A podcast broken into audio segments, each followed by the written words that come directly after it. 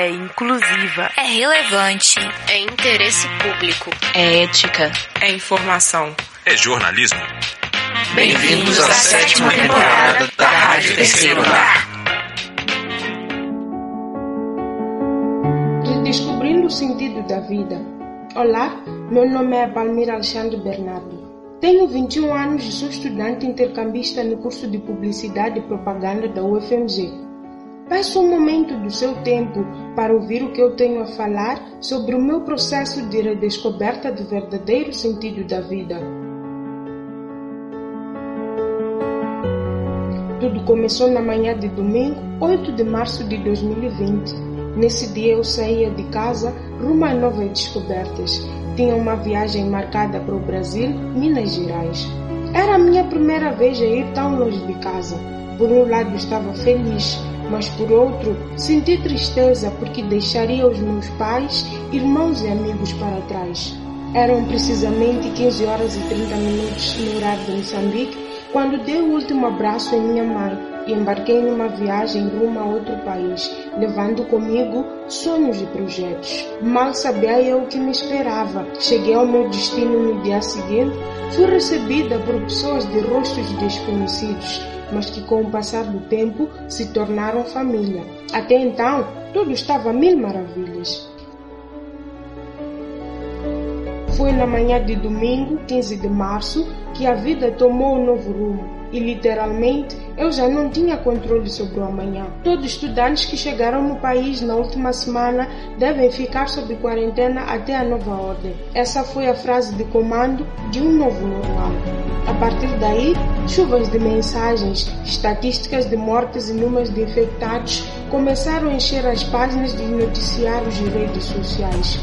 Confesso que, apesar dessas informações, eu estava numa onda de serenidade e calmaria, como Jesus em meio à tempestade. Depois de quatro meses, a situação começou a mudar. A saudade misturada com uma pitada de frustração tomaram conta da minha mente e coração. Ver o tempo passar, vidas sendo interrompidas sem chegar à linha de chegada, os planos e projetos parados, era demais para mim. Tive momentos de crise, choro no meio da noite, orações como pedido de ajuda.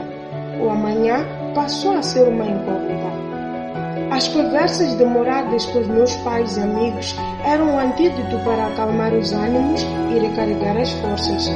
Foi por meio dessas conversas, somadas à distância e ao medo que aconteça algo com os meus irmãos, que percebi o quanto é importante dizer um eu te amo e demonstrar o quanto o outro é importante. A Covid chegou sem avisar, tomou conta do espaço e tempo, nos obrigou a ficar isolados e afastados dos que mais amamos, sem direito a um abraço. Vim ao Brasil para cumprir o semestre de estudos mas não pude cumprir no tempo previsto. Não digo que estou feliz por essa situação, apenas que sou grata por cada momento e experiência, pelas pessoas que conheci ao longo da trajetória, por cada amigo e pelas ressignificações. A Covid despertou em mim um novo ser, alguém que se importa com o outro, que se doa para o bem de todos.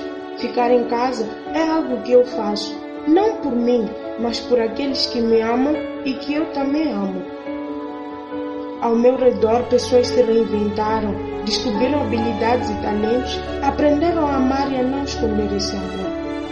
Eu, em particular, passei de uma pessoa pouco expressiva para ouvinte, partilhar os meus medos e inseguranças com os outros e ouvir as suas preocupações passou a fazer parte do meu dia a dia.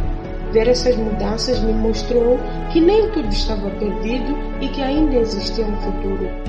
O amanhã ainda é uma incógnita. Quando tudo isso vai terminar, eu não sei. O que posso dizer é que agora existe em mim a Palmeira antes e depois do distanciamento social. Uma Palmeira que foi moldada pelas circunstâncias, pelo tempo e pela distância.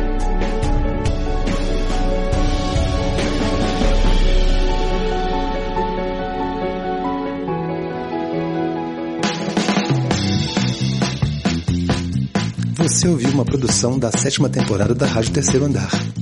Para ouvir esse e outros programas, acesse o site Rádio Terceiro Andar, ufmg.wordpress.com. acompanhe a Rádio Terceiro Andar no Facebook e no Instagram. Projeto de ensino, pesquisa e extensão vinculado à disciplina de radiojornalismo e mídias digitais. Departamento de Comunicação Social da UFMG. Trabalhos técnicos, Frederico Pessoa. Estagiário docente, Matheus Salvino. Coordenação geral, professora Sônia Pessoa.